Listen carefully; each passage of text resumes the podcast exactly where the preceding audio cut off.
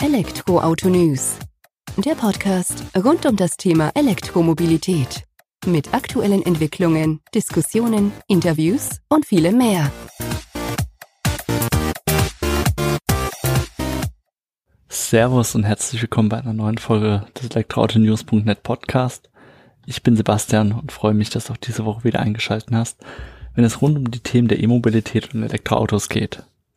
Diese Woche haben wir ein ganz besonderes E-Auto im Blick, und zwar den Kia e-Soul, den wir eben für eine Woche, na gut, über eine Woche zur Verfügung hatten, konnten den hier in gewohnter Umgebung Probe fahren, Eindrücke sammeln und diese eben auch verarbeiten. Festgehalten hatte ich das Ganze schon mal in einem ausführlichen Artikel, Testbericht bei uns im Portal, was ich natürlich auch in den Shownotes verlinken werde. Heute möchte ich aber im Podcast auch nochmal so einen kurzen Überblick darüber geben, was mich bewegt hat beim E-Soul, worauf ich geachtet habe, was besonders erwähnenswert ist, was vielleicht nicht so gut ist und ja, einfach das Ganze nochmal auf eine andere Art und Weise zu dir zu transportieren. Wenn du eher so der Bildermensch bist, schau im Portal vorbei, betrachte die Fotos des E-Soul und bild dir dein eigenes Urteil. Bin gespannt, was du vom Podcast hältst. Jetzt gehen wir erstmal direkt rein in die Folge. Viel Spaß damit.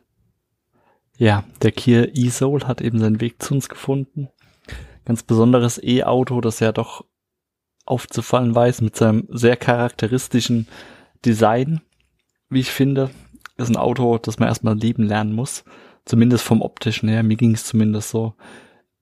Je öfter ich das, den E-Soul gesehen habe, desto eher oder desto mehr hat er mir vor allem gefallen. Und muss sagen, das ist das erste Auto, wo ich sage, die Lackierung spielt für mich eine Rolle, wie er rüberkommt. Wir hatten ihn jetzt tatsächlich in dem Blauton, in dem dunklen Blau zur Verfügung für die Te Testphase, für den Testbericht. Und muss sagen, hat mir nicht sonderlich gut gefallen. Das hat einfach zu altbacken gewirkt, das war überhaupt nicht modern. Aus meiner Sicht es ist halt eine der zahlreichen Einfarbenlackierungen, die es gibt beim E-Soul. Persönlich würde ich eher eine Zweifarbenlackierung bevorzugen. Da gibt's schöne Kombinationen aus weiß und rot, die ein bisschen zusammenpassen. So ein Cremeweiß eher in die Richtung wo einfach das Fahrzeug dann nochmal in die Moderne rüberholt und dementsprechend auch nochmal ein ganz anderes Auftreten vermittelt. Die Farbkombi bei uns war eben Neptune Blue und Black, also wohl doch eher zwei Farbenkombi, aber für mich nicht so ganz ansprechend, zumindest so wie es vor der Haustür stand. Ist ja aber schlussendlich auch Geschmackssache, ob das jemand gefällt oder nicht. Und ist ja nur die Optik an sich. Vielmehr geht es um die inneren Werte, das Auftreten an sich, was schon relativ markant ist, ein Auto, das aufzufallen weiß. Also nicht nur ein E-Auto, das aufzufallen weiß, sondern definitiv ein Auto, das auffällt. Was halt besonders ist beim E-Soul, es ist mittlerweile die dritte Generation, die auf der Straße ist, das Soul, der auch schon mit diversen Awards und Prämienpreisen ausgezeichnet wurde. Und jetzt in der dritten Generation hat man sich vom Verbrenner komplett verabschiedet und bringt es eben als reines E-Auto auf die Straße da gibt's eben unterschiedliche Aus- oder Varianten. Es gibt äh, zwei Batterievarianten, unter denen unterschieden wird. Das ist einmal die 39,2 Kilowattstunden Variante und die 64 Kilowattstunden Variante, die wir zum Test zur Verfügung haben. Und dann gibt's pro Variante nochmal drei Ausstattungsvarianten. Und zwar die Edition 7, das ist sozusagen die Start Edition. Dann gibt's die Vision als Ausstattungsvariante und die Spirit, was so die höchstpreisige und höchst ausgestattete Version ist. Im Testbericht bin ich auf die unterschiedlichen Details im Detail eingegangen tatsächlich. Was man festhalten kann, pro Ausstattungsvariante ist eben ein Aufpreis dann zu verzeichnen, klar, für die, für das Mehr, was man dann vom Auto geboten bekommt. Und äh, hat diesen Sprung natürlich auch über die verschiedenen Batterievarianten hinweg. Ist immer ein Mehrpreis von 3800 Euro von der 39,2 Kilowattstunden Variante zur 64 Kilowattstunden Variante. So viel zu den Zahlen. Ich hoffe, ich habe dich jetzt nicht genug damit verwirrt. Kannst du alles in Ruhe bei uns im Portal nachlesen. Ja, was hat sich getan von der aktuellen Generation des ISO zur vorherigen?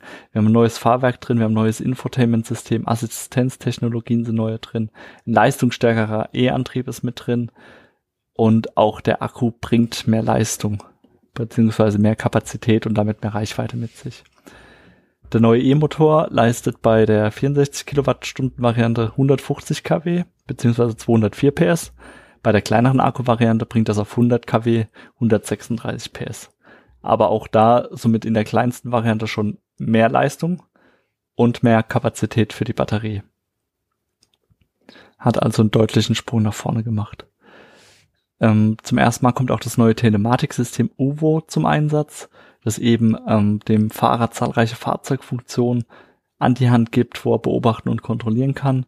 Unter anderem kriegt er in Echtzeit eben auch Ladestationen angezeigt und bekommt die Möglichkeit geboten, das Laden zu programmieren. Bietet es natürlich gerade an, wenn man dann ähm, vielleicht eine Wallbox daheim hat, da ein bisschen was einplanen muss. Passt ganz gut. Ansonsten die Fakten natürlich. Was haben wir gesagt? 64 Kilowattstunden Variante hatten wir daheim stehen mit 150 kW Leistung beziehungsweise 100, äh, 204 PS und ein Verbrauch laut Datenblatt von 15,7 Kilowattstunden. Zumindest mal auf dem technischen Datenblatt eben. Die Realität ist schon wieder abgewichen, das ist auch vollkommen klar. Mm, wir sind in der Praxis so knapp unter 20 dann rausgekommen. Man muss aber auch dazu sagen, wir sind da jetzt auch nicht nur Stromsparen gefahren, sondern haben natürlich auch bisschen den Fahrspaß gesucht mit dem E-Auto. Einfach da, um nicht nur einfach strikt von A nach B zu fahren. Ja, welche Einstellungsmöglichkeiten bringt er mit sich? Bei den Fahrmodi, die spielen ja auch immer eine Rolle drauf auf den Energieverbrauch. Der Drive-Modi des Kia e-Soul gibt's in vier Einstellungen. Wir haben zum einen die Komforteinstellung, das ist so die normale Alltagseinstellung, würde ich sagen. Darüber angesiedelt ist die Sporteinstellung. Darunter unter der Komfort ist die Eco und die Eco Plus eingestellt. Je nachdem, was man für einen Drive-Mode wählt, ähm, verändern sich halt auch die Parameter des Fahrzeugs. So kann man sagen, dass beim Eco Plus alle unnötigen Verbraucher ausgeschaltet sind, aber die regenerative Bremssysteme, also die Rekuperation auf höchste Stufe eingestalten ist. Das heißt, in diesem Eco Plus Mode fährt der e-Soul am stromsparendsten und am, ja, mit der längsten Reichweite dann eben auf dem Papier. Im Komfortmode ist eigentlich für den Alltag geeignet, wo man es ja nicht so viel Gedanken drüber machen muss und in den mittleren Verbrauch fährt. Und der Sportmodus ist einfach, ja, sportlich. Kaum Rekuperation, die von Grund auf eingestellt ist. Verbraucher werden auch nicht abgeschalten. Er spricht schneller an, er bringt ordentlich Tempo auf die Straße und beschleunigt dann für dieses Fahrzeug dieser Größe doch ganz ordentlich. Macht auch Spaß. Woran sieht man's? Man kriegt zum Display angezeigt direkt hinterm Lenkrad, farblich markiert und ähm, bekommt es natürlich auch mit einem kleinen Schriftzug Eco, Eco Plus, Komfort oder Sport angezeigt. Im Sportmodus das ganz Besondere, das Display wird auf einmal rot. Es steht dann Charge und Power wird dann auch eben mit einem roten Balken, äh, rot-orangenen Balken angezeigt, einfach schon um diese Sportlichkeit, das Aggressive so ein bisschen hervorzuheben. Das muss man schon sagen, dass man da ähm, ja auch bei der Reichweitenvorschau dann schon entsprechend merkt, je nachdem, was für einen Modus ich habe, ähm, dass die mal mehr oder mal weniger anzeigt. Das heißt, wir hatten so Schwankungen drin von 25 bis 35 Kilometer, je nachdem, was für ein Fahrmodus ausgewählt wurde. Die Rekuperation habe ich schon kurz erwähnt, die ist ab Werk oder in dem normalen Drive-Mode auf Stufe 1 eingestellt. Über Pedals am Lenkrad kann man damit eben auch nochmal variieren, kann die bis zur Stufe 3 eben einstellen, wo wir dann fast in so einen One-Pedal-Mode drankommen. Sprich, ich brauche eigentlich nur noch das Gas- bzw. Strompedal, um den E-Soul im Straßenverkehr dann zu lenken, zu steuern und von A nach B zu bringen. Ist ganz angenehm in der Stadt. Man muss ein bisschen sich rantasten natürlich, aber kann funktionieren und macht dann auch durchaus Freude.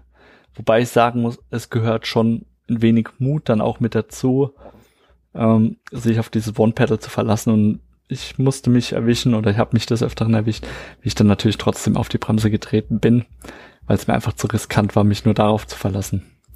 Aber ich denke, mit zunehmender Praxis kommt man da auch voran und gewöhnt sich dran. Ja, jetzt ist ja so, dass die Reichweite auch bei einem 64 Kilowattstunden Akku nicht unendlich ist.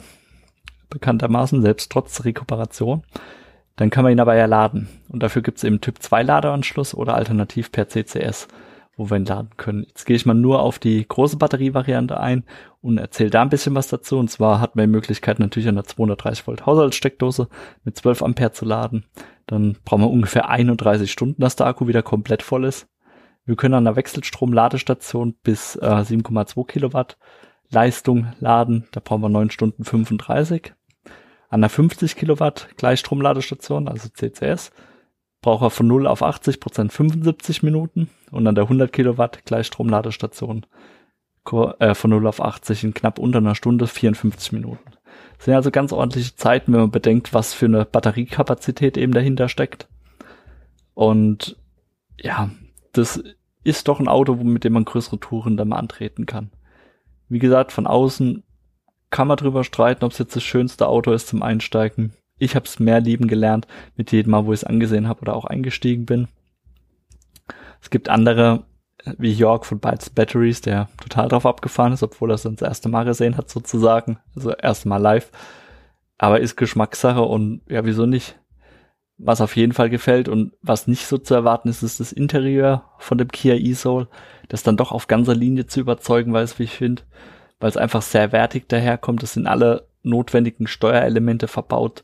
Man hat sämtliche Möglichkeiten. Es wirkt aber auch nicht zu überladen, die ganze Geschichte. Es sind dann eben die Kleinigkeiten, die die Unterschiede ausmachen. Das ist dann beispielsweise eine frequenzgesteuerte Ambientebeleuchtung, die im Fahrraum vorzufinden ist, die man individuell konfigurieren kann, die dann mit bis zu acht Einzelfarben oder mit acht Einzelfarben spielt und sich nach dem Sound bewegt mit den Farben, so ein bisschen wabert und so. Macht schon gute Laune. Muss man aber auch erstmal wissen, ansonsten fragt man sich, warum blinkt mein Auto im Innenraum. Induktive La äh, Smartphone-Ladestation ist mit drin. Wir haben beheizbare und belüftbare Vordersitze. Die Rückseite, äh, die Rückbank ist auch beheizbar in zwei Stufen, was es jetzt gerade im Herbst, Winter dann doch ganz angenehm macht. Und ja, also schon in sich ein schönes Paket, wie er daherkommt. War natürlich auch die voll ausgestattete Version in der Ausstattungslinie Spirit. Muss man auch sagen, dass sie natürlich einen Preis hat. 43.190 Euro Listenpreis mit der großen Batterie. Dem entgegensteht die kleine Batterievariante in der Ausstattungslinie Edition 7. Das ist die Einstiegsvariante sozusagen, aber die auch schon ganz ordentliches Programm bietet, ab 33.900 Euro egal welche Version man davon wählt, man kann den Umweltbonus, der ja aktuell noch die 4000 Euro beträgt, davon abziehen oder bekommt die eben zurück. Das heißt, in der kleinsten Batterievariante mit der geringsten Ausstattungslinie landen wir damit bei knapp unter 30.000 Euro. Und bei der größten Batterievariante mit der besten Ausstattung liegen wir dann knapp unter 40.000 Euro. Das muss dann natürlich jeder für sich entscheiden, ob es ihm jetzt wert ist, diesen Preis für das Auto ähm, auszugeben. Aber ich denke, unser Testbericht und auch vielleicht dieser Podcast gibt da schon einen guten Einblick darüber, ob oder ob nicht dieses Geld investiert werden soll. Im Zweifelsfall rate ich immer dazu, einfach mal gucken, ob man beim Händler vorbeischauen kann, dass man vielleicht mal selbst eine Runde Probe fangen kann damit. Das macht's, denke ich, am einfachsten, um da auch mal sich ein Urteil erlauben zu können. So oder so, ich würde jetzt auch wieder einsteigen in den E-Soul würde mir persönlich rein optisch eine andere Farbvariante wünschen, bin aber so überzeugt davon und würde tatsächlich mit dem E-Soul, mit der großen Batterie vorausgesetzt, ähm, eine Reise in Urlaub antreten. Weil ich habe echt das Gefühl, damit kann man gut und sicher ankommen und kann ordentlich Kilometer zurücklegen. Und wenn nicht, lädt man halt in knapp unter einer Stunde an einer entsprechenden Ladestation doch einiges an Kilometer nach. Also ich wüsste nicht, was dagegen spricht. Bin gespannt, ob du Erfahrungen mit dem E-Soul schon sammeln konntest oder auch mit einer der Vorgängergenerationen, was du davon hältst, was du vom Design hältst, was du vom Auftreten hältst, wie er dich generell anspricht und würde mich freuen, wenn du entweder im dazugehörigen Testbericht eben kommentierst, mir eine Mail schreibst oder einfach deine Bewertung bei einem Portal deiner Wahl hinterlässt, einfach um die E-Mobilität gemeinsam mit uns noch ein bisschen mehr in die Welt hinauszutragen. So oder so, vielen Dank fürs Zuhören und ich freue mich, wenn du nächste Woche wieder bei uns reinhörst. Mach's gut, bis dahin, ciao.